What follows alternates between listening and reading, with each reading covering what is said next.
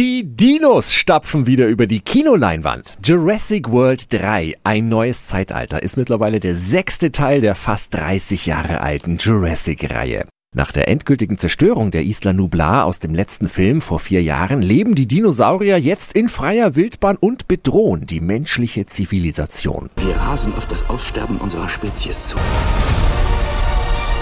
Nicht, nicht bewegen. Größer. Warum müssen die immer größer werden? Doch die freilaufenden Dinos sind nicht das einzige Problem, sondern gezüchtete Monsterheuschrecken, die alles kahl fressen. Und das ist auch das Problem des Films. Die vielen Dinosaurier, neben T-Rex auch viele neue wie der Giganotosaurus, sind leider nur noch Staffage, um eine mit dem Holzhammer gezimmerte, völlig abstruse Geschichte zusammenzuhalten. Da hilft es auch nicht mehr, dass mit Sam Neill, Laura Dern und Jeff Goldblum die alten Recken aus Teil 1 wieder komplett dabei sind. Statt Dino-Magie nur Dino-Mischmasch. Sehr, sehr schade. Meine Wertung 4 von 10 Helmchen.